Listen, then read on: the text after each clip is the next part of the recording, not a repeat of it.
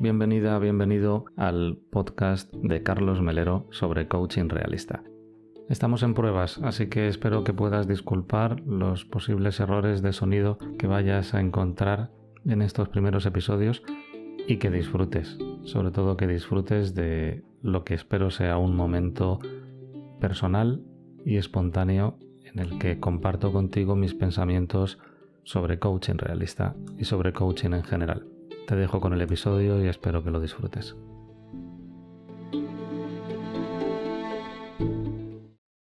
Hola.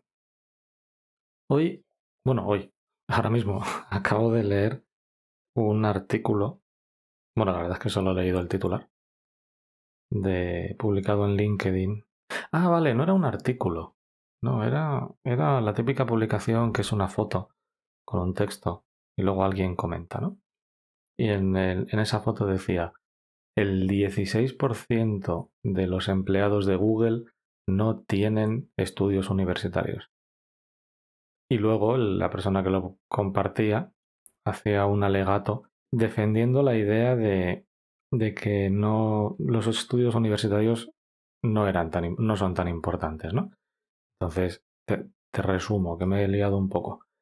Era un texto que decía, el 16% de las personas contratadas en Google no tienen estudios universitarios. Y esta persona utilizaba ese texto para defender la idea de que los estudios universitarios no son tan importantes porque Google busca personas con otras capacidades, con otras habilidades, pero no necesariamente estudios universitarios. Me ha llamado la atención porque si a mí me dicen eso, yo pienso, a ver, el 86% de las personas de Google que Google contrata tienen estudios universitarios y el 14 no. Eso a mí lo que me dice es que los estudios universitarios son una exigencia de Google o, o que te da más posibilidades. Es decir, la mayoría de personas contratadas por Google tienen estudios universitarios y solo un 14% no. Y además, si me paro a pensarlo, ese 14% seguramente como en cualquier gran empresa, pues se referirá a trabajos de personas que están haciendo labores de poca responsabilidad. Atención telefónica de primer nivel, recepción, limpieza, mantenimiento de infraestructuras básicas, ese tipo de cosas. Y y bueno, pues esta persona utilizaba ese texto para defender la idea de que los estudios universitarios no son tan importantes, era una especie de ejemplo. Y algún otro y yo, pues hemos hecho el comentario contrario, de estamos interpretando lo otro. Y esto me ha recordado la diferencia entre el dato y la información. No sé si lo sabes, pero yo vengo del... bueno, vengo, como si hubiera nacido ahí, ¿no? En el mundo de la empresa. Pero el caso es que yo he estado muchos años en el mundo de empresa, consultoría, multinacionales, gente con muchas corbatas y tal. Y una de las cosas que, que aprendíamos ahí era la diferencia entre el dato y la información. El dato es el dato numérico, digamos que es la cifra. 86% de personas contratadas por Google tienen estudios universitarios, 14% no. Ese es el dato. Y la información es lo que haces con ello para llegar a conclusiones. Ahora, es un ejemplo muy sencillo, porque realmente esto es mucho más complejo. La información se extrae de una combinación de muchos datos para llegar a conclusiones.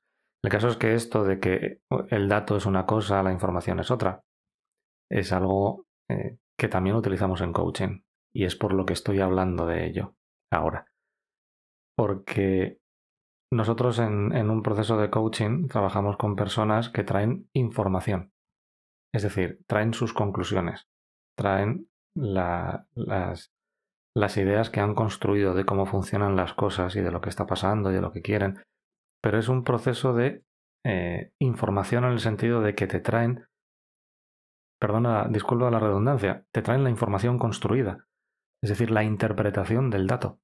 Y nosotros en las sesiones buscamos que aparezca el dato.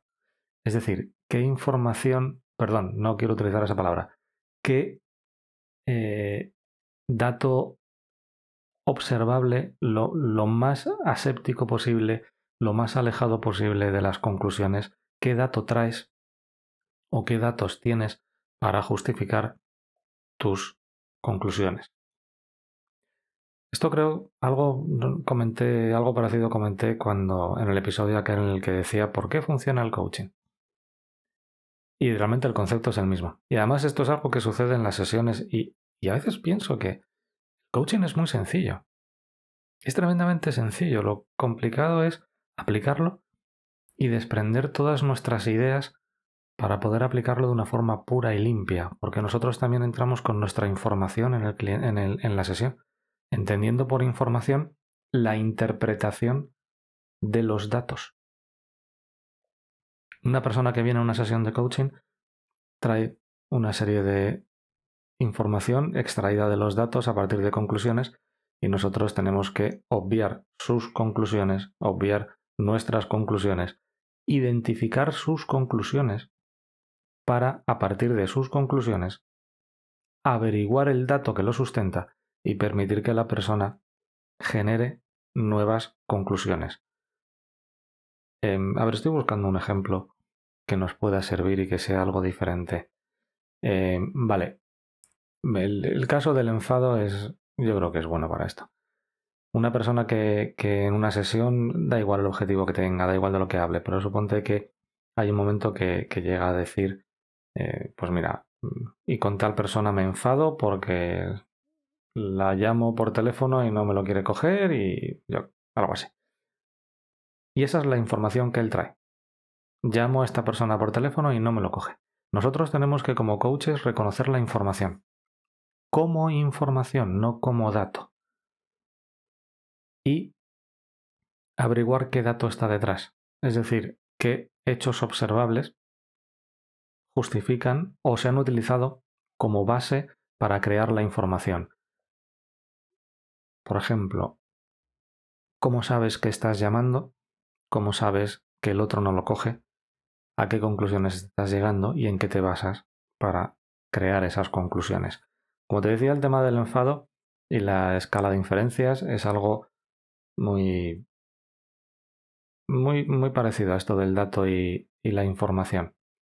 Cuando tú te, enfadas con alguien, como esta persona que se enfada con, con otro porque no le atiende el teléfono, te enfadas por las conclusiones a las que llegas. O una de las razones o una de las cosas que tiene que suceder para que te enfades son las conclusiones a las que tú vas llegando de qué está sucediendo.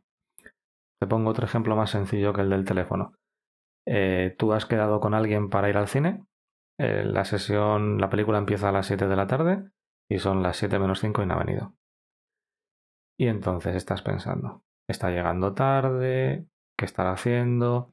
Este se ha vuelto a despistar o estará haciendo algo que no es importante, ya va a llegar, como siempre, va a llegar eh, justo antes de que empiece la película, si es que llega antes, nos vamos a perder el principio de la película, no, no me respeta, no me tiene en consideración. ¿Ves toda la cantidad de conclusiones a las que estoy llegando?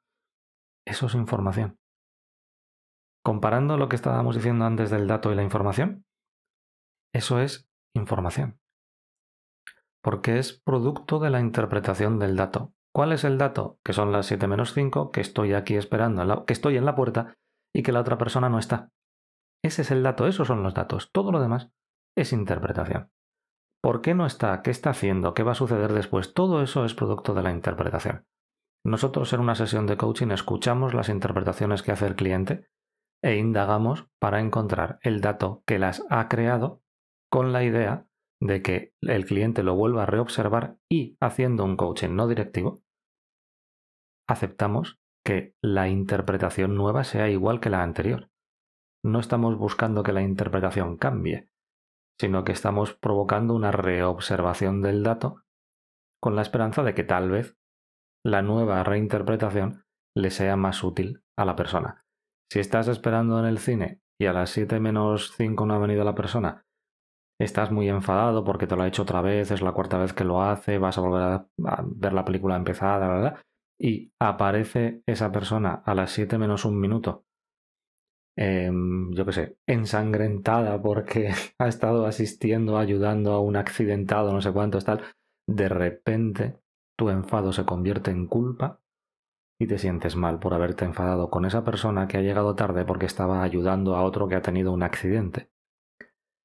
Reinterpretas la información con el nuevo dato que tienes, los datos anteriores no son diferentes y el nuevo dato te permite generar una nueva información. Esa nueva información te sitúa como otro observador. Si tú estás viendo que la persona viene con signos de eso, de haber ayudado a alguien, te sientes culpable, no sé qué tal, y cuando llega te dice, ay, perdona que llego tarde, he estado jugando eh, con mi sobrino a tirarnos, yo qué sé, comida, y todo esto que traigo es tomate.